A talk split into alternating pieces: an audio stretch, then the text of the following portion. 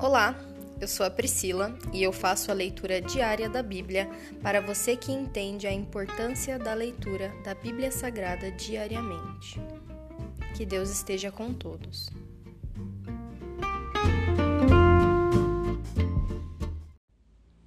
Ouça agora o capítulo 5 do livro de Eclesiastes.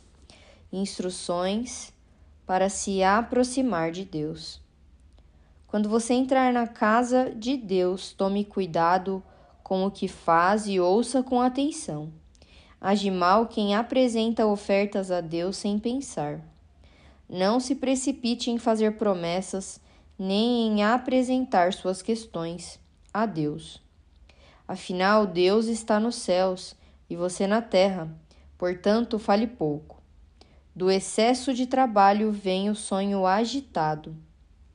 Do excesso de palavras vêm as promessas do tolo. Quando fizer uma promessa a Deus, não demore a cumpri-la, pois ele não se agrada dos tolos. Cumpra todas as promessas que fizer. É melhor não dizer nada que fazer uma promessa e não cumprir. Não permita que sua boca o leve a pecar, e não se defenda dizendo ao mensageiro do templo que a promessa foi um engano. Isso deixaria Deus irado e ele poderia destruir tudo o que você conquistou. Sonhar demais é inútil, assim como falar muito. Em vez disso, tema a Deus. A inutilidade das riquezas. Não se surpreenda se em toda a terra você vir os pobres sofrendo opressão pelos poderosos e a justiça e o direito sendo pervertidos. Cada of oficial é subordinado a uma autoridade superior e a justiça se perde em meio à burocracia. Até mesmo o rei tira para si o máximo proveito da terra. Quem ama o direito nunca terá o suficiente. Quem ama a riqueza nunca se satisfará com o que ganha. Não faz sentido viver desse modo. Quanto mais você tem, mais pessoas aparecem para ajudá-lo a gastar. Portanto, de que serve a riqueza senão para vê-la escapar por entre os dedos? Quem trabalha com dedicação dorme bem, quer coma pouco, quer muito.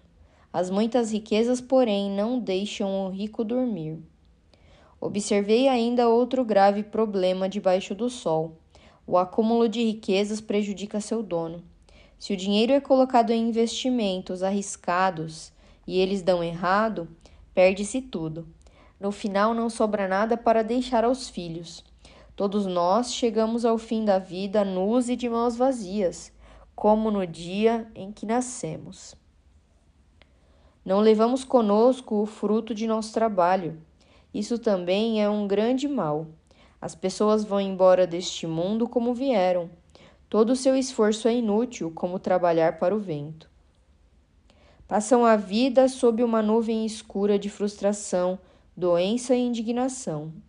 Ainda assim, observei pelo menos uma coisa positiva.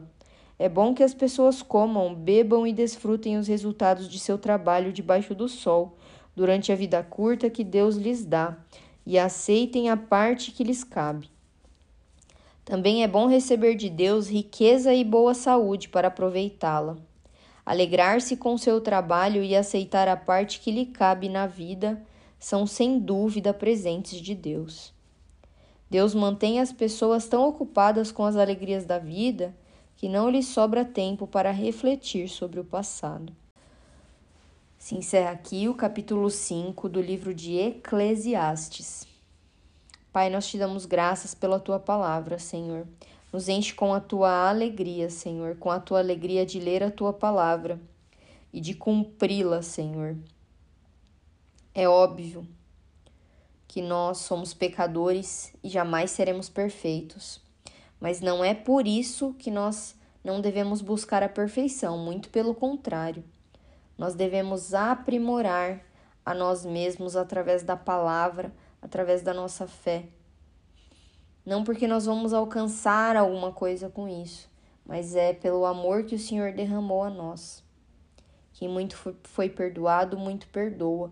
Quem muito foi abençoado, muito abençoa. É dessa forma que nós queremos prosseguir, meu Pai. Nós confiamos em Ti, nós confiamos na Tua palavra, nós confiamos que o Senhor um dia voltará. Nós estamos à Tua espera, Senhor, como noivas prontas para o casamento. Nos prepara para o grande dia, Senhor, espiritualmente. Nós te amamos e nós te agradecemos por mais um dia. Essa é a nossa oração.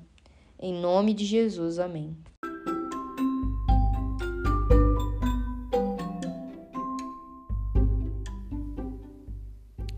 Você acabou de ouvir o Dali Bíblia, o podcast da tua leitura diária da palavra do Senhor.